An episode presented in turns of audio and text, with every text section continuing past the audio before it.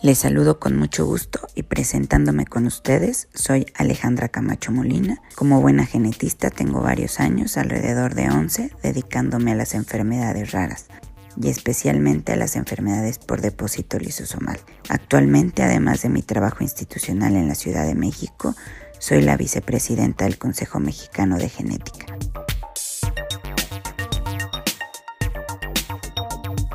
Agradeciendo la oportunidad de compartir con ustedes un poco al respecto de la consejería genética y abordaje familiar, lo que se conoce en inglés como Genetic Counseling.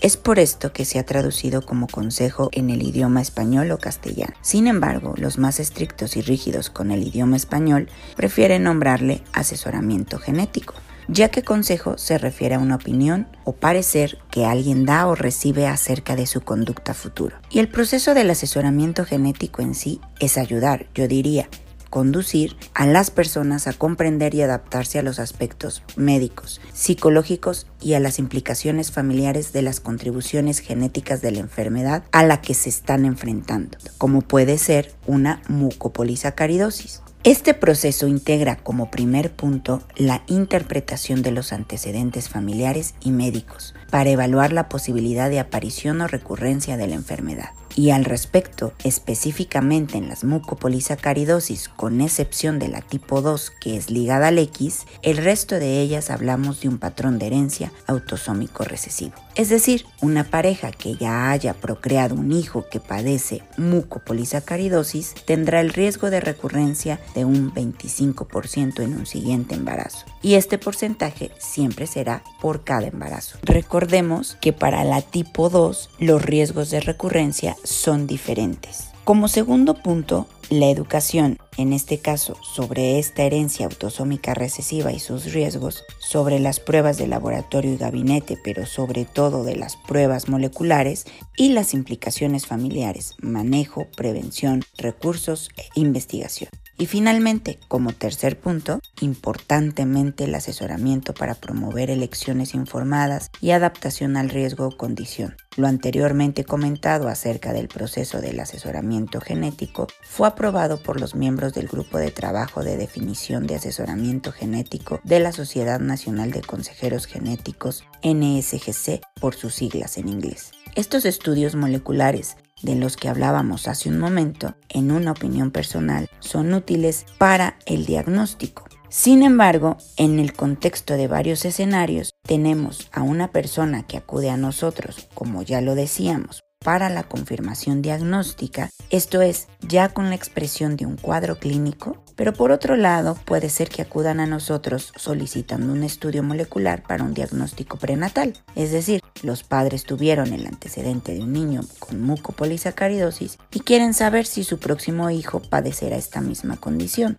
En otros casos, como en enfermedades neurogenéticas, estos estudios moleculares se emplean para diagnóstico presintomático y otras pruebas moleculares que además por el momento deberían realizarse solo para investigación son los estudios de susceptibilidad a desarrollar alguna condición como diabetes mellitus, hipertensión o alguna otra condición multifactorial o compleja. Todo lo anterior es parte de lo que debemos asesorar a los padres de un pequeño con mucopolisacaridosis, a las familias y en caso de que el paciente sea adulto, implicarlo a él directamente en este asesoramiento genético.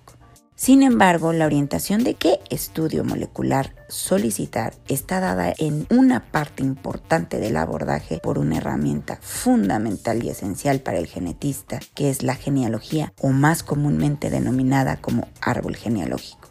Al elaborarlo e interrogar a la familia, nos damos cuenta del patrón de herencia de la condición, así como también del número de individuos afectados en esa familia, condicionándonos a la sospecha diagnóstica de algún otro miembro de la familia, en nuestro caso hablando de mucopolisacaridosis, y considerando un patrón de herencia autosómico recesivo, es muy importante valorar en la línea horizontal de esa genealogía, es decir, a los hermanos del afectado porque ellos están en riesgo de padecer la misma condición. Decíamos que con un 25%. Además es muy importante determinar si esa familia es originaria de un pequeño poblado en donde la endogamia o consanguinidad son comunes y por lo tanto debemos indagar más en esa genealogía. Así que vale la pena solicitar que los hermanos acudan a consulta en una siguiente ocasión y realizar la valoración médica. Si hay algún primo o pariente que presente rasgos similares como facies tosca, mano en garra, hepatoesplenomegalia, hernia inguinal, talla baja, disostosis múltiple, etc., solicitar de igual manera acudan a la consulta.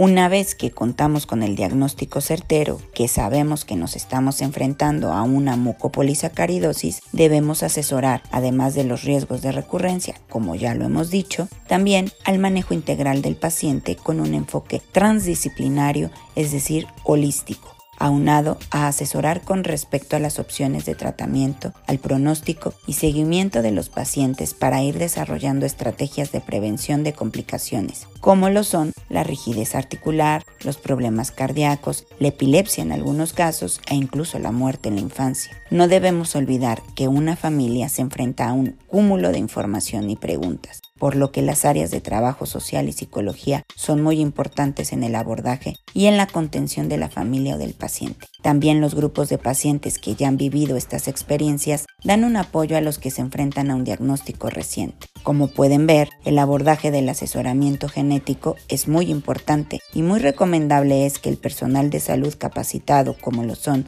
los médicos genetistas, así como los asesores genéticos, que es un perfil profesional en el área de la salud que existe en algunos países, en conjunto sean los responsables de brindar esta información a las familias. Agradezco su atención y espero que hayan disfrutado este podcast tanto como yo al grabarlo para ustedes. Nos vemos pronto.